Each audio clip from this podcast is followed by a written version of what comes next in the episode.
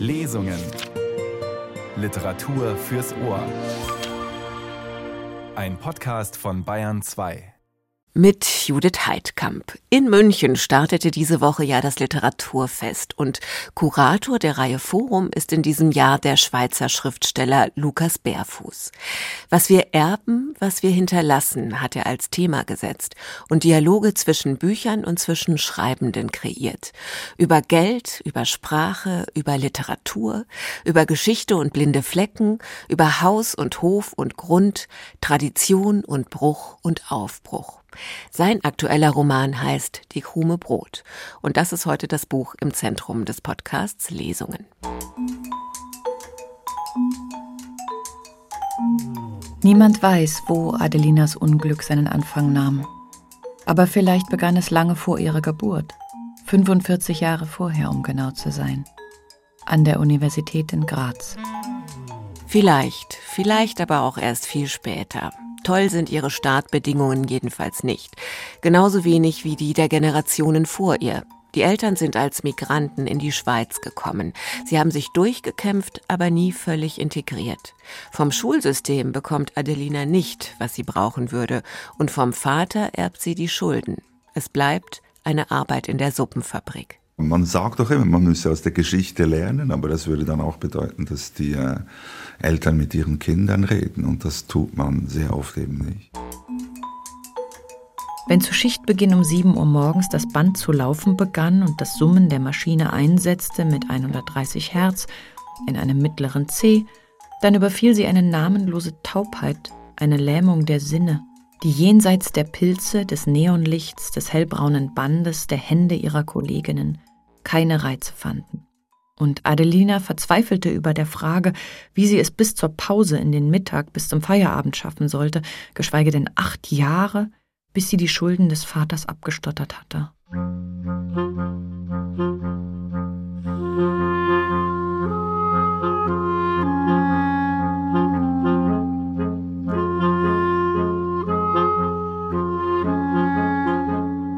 Adelinas Leben ist ein Kampf um die krume Brot, um etwas Anerkennung, etwas Würde. Dass man es schaffen kann, wenn man nur will, der alte Optimistentraum, gilt der wirklich auch für Sie? Lukas Bärfuß, Büchnerpreisträger, Theaterautor, Publizist und für manche in der Schweiz auch Provokateur, untersucht Bedingungen der modernen Klassengesellschaft. Thomas Kretschmer hat mit ihm gesprochen. Was ich äh, in diesem Buch beschreibe, ist sehr viel aus den Erfahrungen meiner Kindheit. Das ist da hineingeflossen. Ich musste die Geschmäcker, den Geruch der 70er Jahre, den musste ich eigentlich nur abrufen in meiner körperlichen Erinnerung, wenn man so will. Und ich glaube, das war der wesentlichste Einfluss. Und dann war ich früh als erwachsener junger Mann in Triest und das hat mich irgendwie nicht mehr losgelassen. Ich war auch im Wald Belice, das ein, auch ein wichtiger Schauplatz ist und dann kommen diese Ebenen irgendwann mal zusammen, aber wie genau das dann geschieht, das ist ein sehr geheimnisvoller Prozess, über den ich auch nicht die letzte Klarheit habe. Mein Eindruck war, der Erzähler und auch die Leserinnen und Leser wissen viel mehr als ihre Hauptfigur, als Adelina. Haben Sie sich bewusst entschieden für diese klassische Draufsicht? Ja, das ist ja der erste Teil jetzt der Trilogie und äh, dabei, so viel kann ich verraten, wird es äh, nicht bleiben. Sie haben recht, das ist ja eigentlich ein fantastisches Element in diesem Buch, überhaupt in der Literatur, dass wir über Dinge Bescheid wissen, die äh, für die Heldin völlig im Unklaren sind. Sie weiß nicht, äh, was mit ihrem Vater war und der Vater weiß nicht, was mit ihrem Großvater war. Ich glaube, das spiegelt auch meine persönliche Erfahrung. Wir wissen eigentlich kaum etwas über unsere Eltern. Auch meine Kinder haben natürlich ein sehr fragmentarisches Bild jetzt von mir. Liegt auch daran, dass man sie ja nicht immer konfrontieren will mit den Geschichten, ähm, die beschreiben, wie man gescheitert ist und welche Probleme man hatte. Man möchte sie ja auch schützen. Und das führt dann dazu, dass man, glaube ich, mit ähm, Problemen konfrontiert wird, die man eigentlich schon hätte anders angehen können, wenn man wissen täte, was die Eltern gemacht haben. Man sagt doch immer, man müsse aus der Geschichte lernen, aber das würde dann auch bedeuten, dass die äh, Eltern mit ihren Kindern reden und das tut man sehr oft eben nicht. Das führt mich zur nächsten Frage. Wer oder was lenkt denn die Schritte von Adelina? Wer steuert sie? Ist es sie selbst? Ist es das Schicksal? Das ist die große Frage dieses Buches. Ja, das Schicksal, gibt es das überhaupt noch? Äh, in unserer postheroischen Zeit haben wir noch irgendwie so etwas wie eine, eine Bestimmung, eine Vorbestimmung. Das kann man ja eigentlich nur noch in religiösen Kategorien irgendwie herleiten und dafür haben wir kein gesellschaftliches Gespräch mehr. Ich glaube, es sind viele Dinge. Ich habe auch in meinem Leben erfahren, dass diese Ideologie, dass man seines Glückes Schmied sein solle und you can get it if you really want und dieser strenge Individualismus, das ist natürlich Mumpitz. Also wir werden von Mächten geleitet, äh, auf die wir natürlich überhaupt keinen Einfluss haben. Schon nur was Gesundheit betrifft, nicht wahr? In diesem Buch äh, geschehen einfach die biologischen, existenziellen Dinge.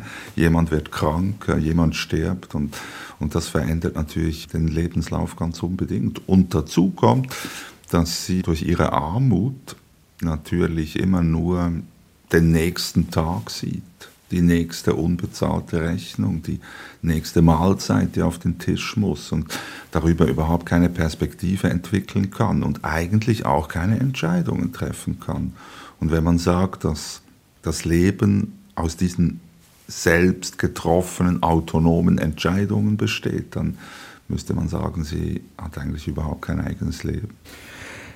Ich habe ein wenig noch geblättert in dem Band Stil und Moral, wo eine Rede von Ihnen drin ist über Heinrich von Kleist, wo Sie schreiben, was mir blieb, war das Schreiben, um etwas zu überfahren über mich und meine Stellung in den Ereignissen, die man als Schicksal bezeichnet. Könnte das auch ein Schlüssel sein zu diesem Buch?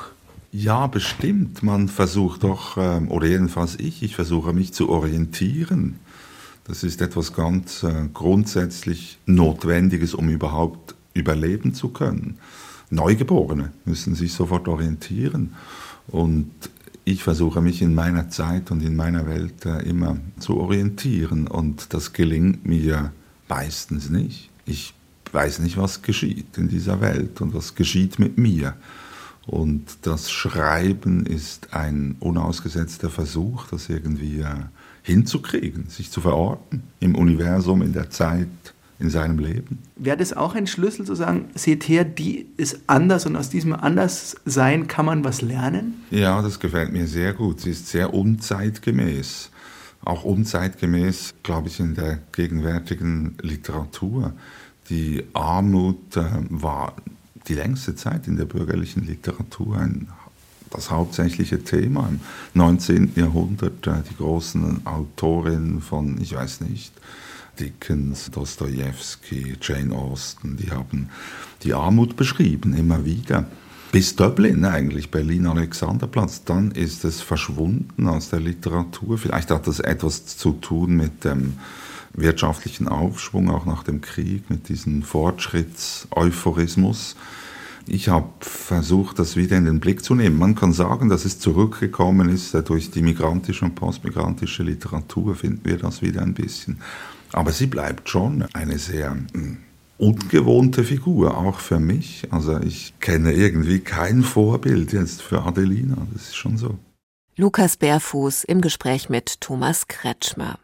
Die Krume Brot heißt der aktuelle Roman des Schweizers, der in diesem Jahr Kurator beim Literaturfest München ist. Ein Stück aus Die Krume Brot wird jetzt gelesen von der Schauspielerin Sandra Hüller, die Sie kennen aus Arthouse-Kinoerfolgen wie Toni Erdmann oder Sissy und ich. Mit der Routine begann für Adelina das Elend. Da sie nicht mehr damit beschäftigt war, ihre Aufgabe zu lernen, wanderte ihr Geist und hatte Zeit, sich Fragen zu stellen über ihr Leben, wo sie gelandet war, hier an diesem Band. Wie lange sie bleiben musste, ob es einen Ausweg gab.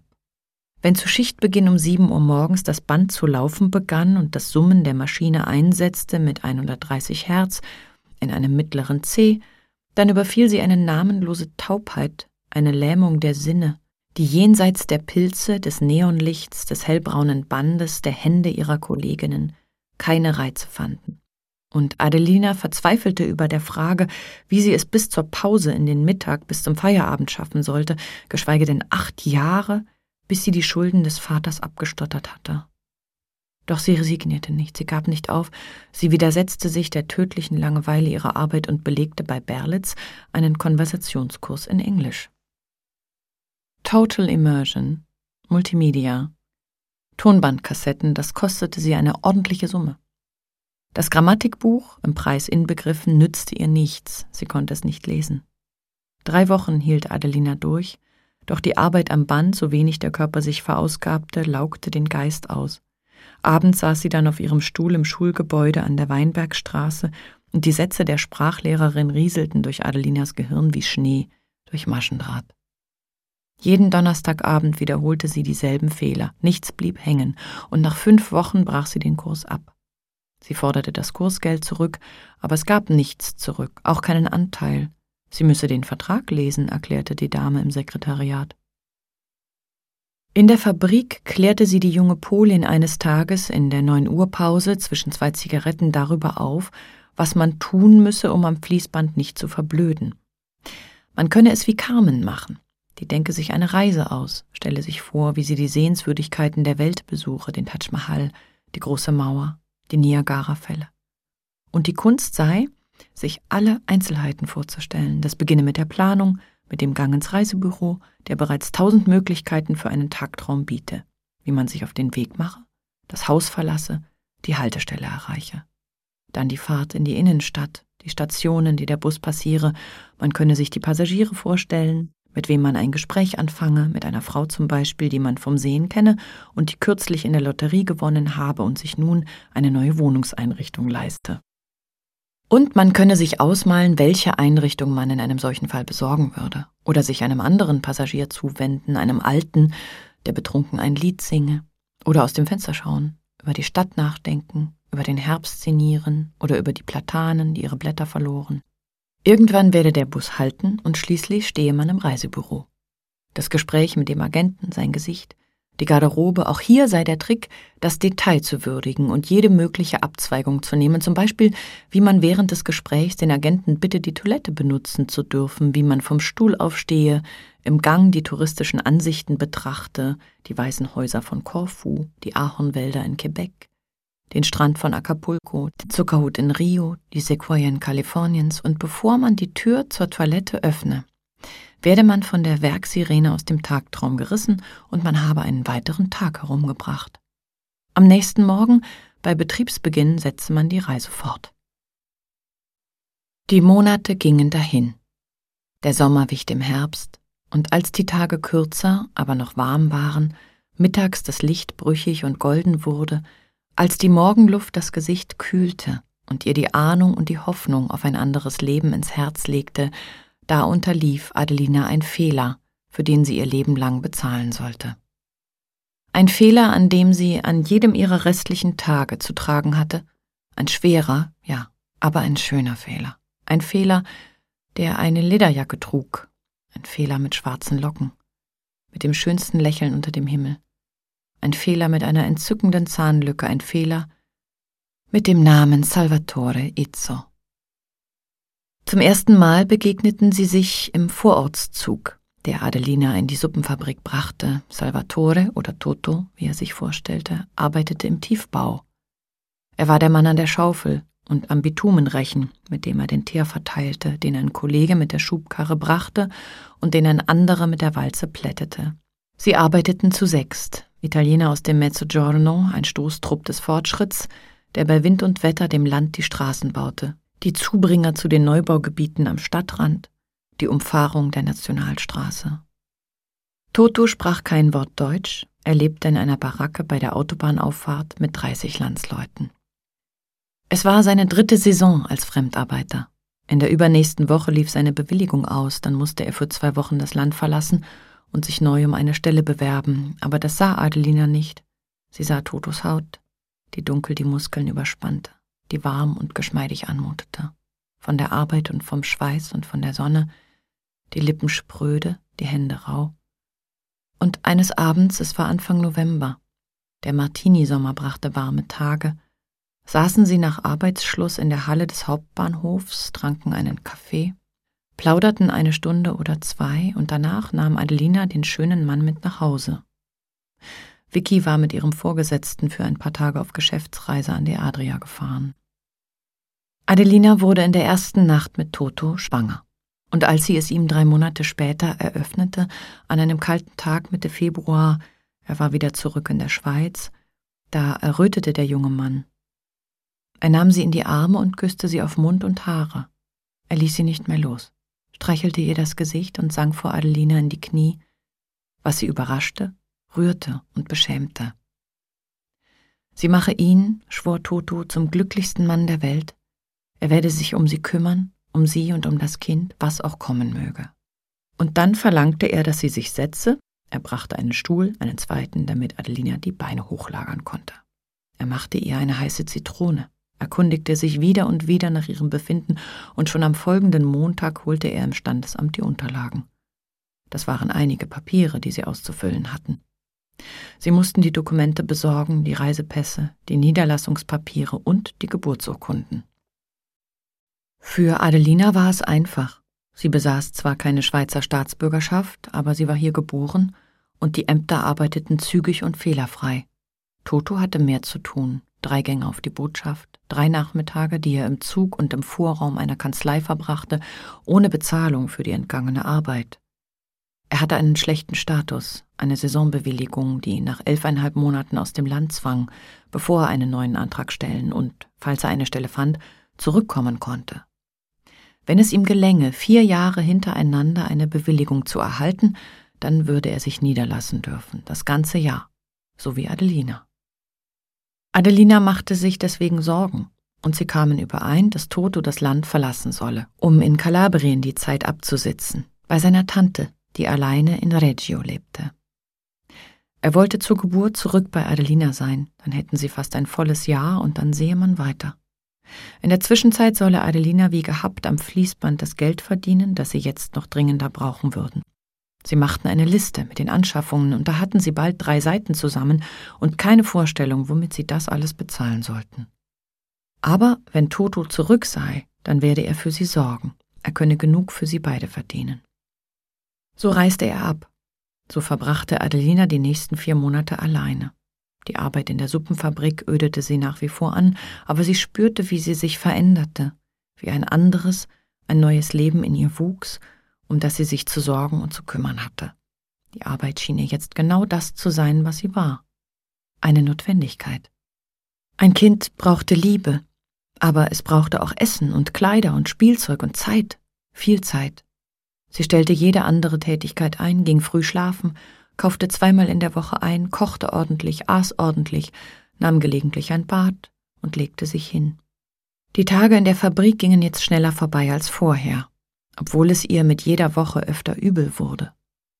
Einmal erbrach sie sich, kurz nach der Mittagspause. Zum Glück schaffte sie es auf die Toilette, und die Vorarbeiterin hatte Erbarmen und schickte Adelina mit den Worten nach Hause, sie brauche nicht auszustempeln, das werde sie, die Vorarbeiterin, nach Werkschluss übernehmen, und keiner solle es wagen, ihr deswegen blöd zu kommen. Samstags rief Adelina Toto an, Fünf Minuten hatten sie Zeit, die Auslandstelefonate waren teuer, sie schworen sich ihre Liebe, küssten in den Hörer und besprachen die Hochzeit, und diese fünf Minuten reichten, dass Adelina in ihrer Einsamkeit aufgewühlt bis Sonntagnacht war. Er hatte ihr seinen Weltempfänger dagelassen. Toto hörte die Sender aus der Heimat, diesen und jenen Kanal aus Mailand, den anderen mit der Jazzmusik mit Louis Armstrong und Ella Fitzgerald. Aber Adelina entdeckte, dass es auch Nachrichtensender gab, Sie drehte am Frequenzrad und die Stimmen der BBC ertönten, die Deutsche Welle und France Internationale. Die Amerikaner führten damals ihren Krieg in Vietnam. Die Imperien standen sich gegenüber. In ihrem Schatten kämpfte Angola für die Unabhängigkeit und für den Marxismus. Salazar schickte seine Schwadronen. Und der Nahe Osten kam nicht zur Ruhe. Flugzeugentführungen, Napalm, Ho Chi Minh, im Kreml herrschte Brezhnev, Allende wurde Präsident in Chile. Aber es waren nicht so sehr die Nachrichten, die sich in Adelinas Ohr schlichen, es waren die Stimmen im Äther. Es war die Musik der Menschenwelt, Der Tonfall in Santiago. Die drei Minuten eines Reporters, der seinen Bericht aufs Tonband liest, mit Nachdruck zum Mitschreiben formuliert und recherchiert, die Zahlen der Wirtschaft, die Zahlen der Toten, der Erschossenen, der Verletzten, die Zahl der Bomben, der Flugzeuge, der Frachtschiffe, die Zahl der Importe, der Touristen, die Ölmenge, der Zahl der verheizten und der raffinierten Barrels, die Zahl der Schweinehälften, die Zahl der Hektoliter Orangensaft als Konzentrat in niederländischen Tanks, die Zahl der Konjunkturaussichten, die Inflationszahl, die Zahl des Vermögens von Jane Fonda, die Zahl ihrer Liebhaber, die Zahl der menschlichen Muskeln, die man an seinem Körper stählen konnte, die Zahl der Kalorien, die eine Arbeiterin täglich zu sich nehmen sollte. Adelina hörte diese Zahlen und sie sprachen zu ihr, und was sie zu sagen hatten, war nicht gut. Es waren Verwünschungen, jede Zahl ein Fluch, von dem sie jedes Wort verstand, jede Silbe, und die einzelnen Malediktionen setzten sich zusammen zu einem großen Schrecknis. Aber auf eine seltsame Weise fürchtete sie sich nicht davor. Es war bestimmt, die Welt war vermessen und berechnet, für eine jede Sache gab es eine Größe, für jeden Menschen eine Ziffer, und alles, was er tat, und alles, was der Mensch träumte und was er vermochte und woran er scheiterte, das ließ sich für die Welt da draußen, die durch den Lautsprecher in die Wohnung drang, alles ließ sich fassen und umzirkeln und besaß einen Wert, einen Preis, und manche Größen brachten Zinsen, und andere kosteten Gebühren. Und Obligationen brachten viereinhalb Prozent auf fünf Jahre, aber neun Prozent auf zwanzig Jahre. Und Adelina konnte sich nicht vorstellen, was in zwanzig Jahren sein mochte.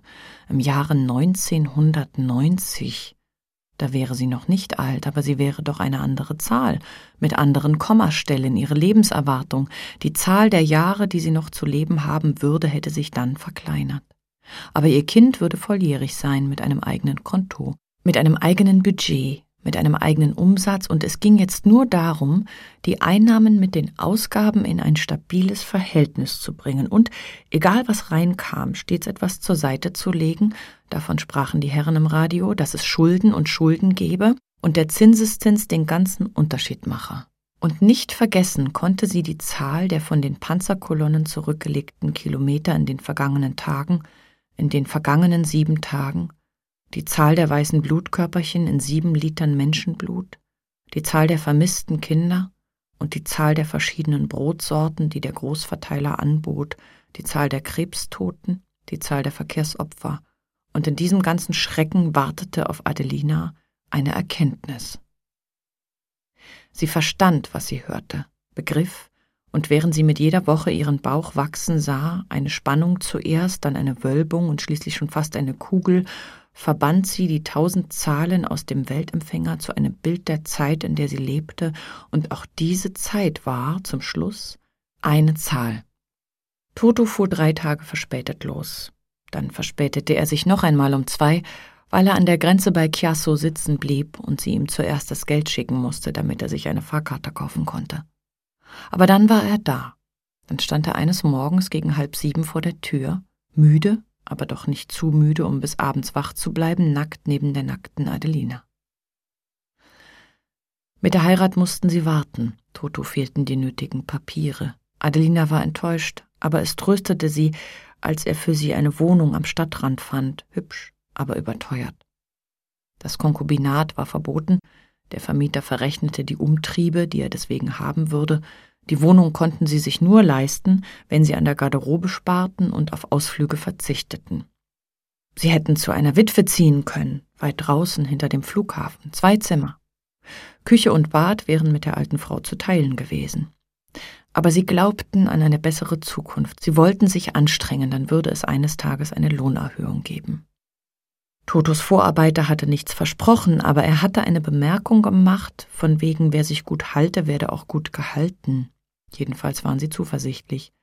Sie liebten sich, sie hatten eine Bleibe, ein Dach über dem Kopf, eine Zuflucht, und Toto musste nicht zurück in die Baracke. Da kam er nämlich her, aus einer 20 Meter langen Baubaracke, von einem Stahlbett mit dünner Matratze, und dafür war Toto nicht gemacht. Er war zwar stark, aber er war fein. Ein Tänzer, ein Sänger, ein Flötenspieler, ein kleiner Zauberer, der Schwäne und Hunde und allerlei albernes Zeug aus buntem Papier faltete. Ende Juni sollte das Kind zur Welt kommen und Anfang Mai beendete Adelina die Arbeit in der Suppenfabrik. Toto hatte eine Anstellung gefunden, im alten Betrieb, in der alten Brigade.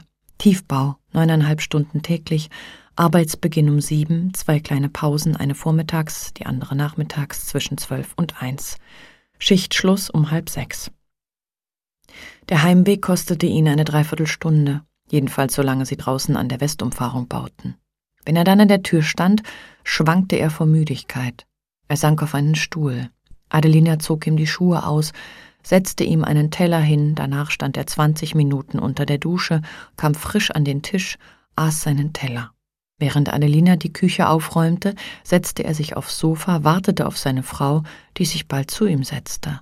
Sie plauderten. Toto wurde still und schwer auf ihr. Sie schüttelte und stupste ihn, er fuhr zusammen, stand auf, putzte sich die Zähne, legte sich ins Bett und schlief auf der Stelle ein. Nur wenn sie Belagsarbeiten machten, kam er voller Energie nach Hause, dann war er aufgekratzt, kribbelig, erregt. Dann sprach er schon im Korridor mit zu lauter Stimme, und er hatte nicht die Geduld, sich unter die Dusche zu stellen. Er packte seine Frau, ganz im Rausch des Bitumens, des Naphthalins, des Benzols, der Dämpfe, die er den ganzen Tag geatmet hatte, die ihn wild und gedankenlos machten, vor sich hertrieben, mit verschattetem Blick und trockenem Mund, den er den ganzen Abend mit Bier löschte. Diese Abende waren für Adelina gefährlich. Toto packte sie, als wäre ihr Arm eine Schaufel. Er war grob, er schien es nicht zu merken, er war außer sich, es kümmerte ihn nicht. Sie spürte seine rauen Hände, den trockenen Mund, und es war keine gute Idee, dagegen anzugehen, es war besser, ihn umzulenken, ihn zurückzuholen in die Wohnung, in den gemeinsamen Moment. Sie sprach ihn an mit seinem Namen, Salvatore. Sie nahm seinen Kopf in ihre Hände, zwang seinen Blick in ihren. Salvatore. Er entzog sich ihr, setzte neu an. Sie gab etwas nach, sie gab ihm zu verstehen, dass er bekommen würde, was er begehrte. Sie wollte, dass er sich mäßigte, Salvatore. Manchmal gelang es, manchmal nicht, und manchmal gelang es ihnen, gemeinsam in eine Ekstase zu fallen, in ihre Jugend, in die Schönheit, in das Begehren. Aber meistens erschöpfte sich Toto nach einer Viertelstunde, klagte danach über tödliche Kopfschmerzen. Sie gab ihm Tabletten und wartete, bis er seinen Kater durchstanden hatte. Es wurde leichter, als Emma endlich da war. Sie brauchten weniger. Es reichte ihnen, das Mädchen in ihrer Mitte zu haben. Sie lagen auf dem Bett, die Kissen um das schlafende Baby. Dasselbe auf einer Decke im Park. Sie schliefen, sie aßen, sie liebten sich. Aber die Zeit schritt voran und bald kam der nächste Abschied. Toto musste das Land, Kind und die Familie verlassen. Sandra Hüller las aus Die krume Brot von Lukas Bärfuß. Der Roman ist bei Rowold erschienen und das Hörbuch mit Sandra Hüller im Argon Verlag. Mit freundlicher Genehmigung beider Verlage gibt's diese Lesung auch hier im Bayern 2 Podcast Lesungen. Und nächste Woche taucht Lukas Bärfuß Thema Erbe noch einmal in den Radiotexten auf, dann mit Eindrücken vom Literaturfest in München, bei dem er ja die Reihe Forum gestaltet hat. Danke fürs Zuhören, sagt wie immer Judith Heidkamp.